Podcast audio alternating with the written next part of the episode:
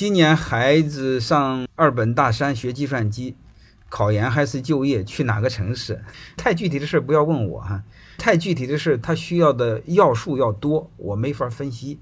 我只能说谈两点：第一，你家庭条件不好的话，就不要读研啊；如果你家庭条件很好，孩子又喜欢搞研究，那就读研，这是最简单的，嗯，最赤裸裸的。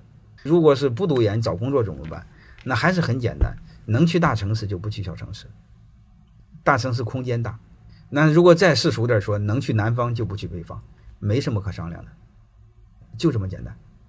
孩子出国留学是我的意愿，但现在不顺，把一切埋怨我，我该怎么办？我那现在没办法呀。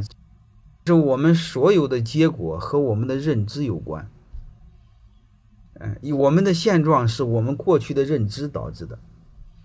那我们现在你唯一要做的就是重新反思，提高自己的认知，或让自己的认知更接近事实，把把以后的路走好。这个是我们要去思考的。欢迎大家的收听，可以联系小助理加入马芳老师学习交流群：幺五六五零二二。二零九零。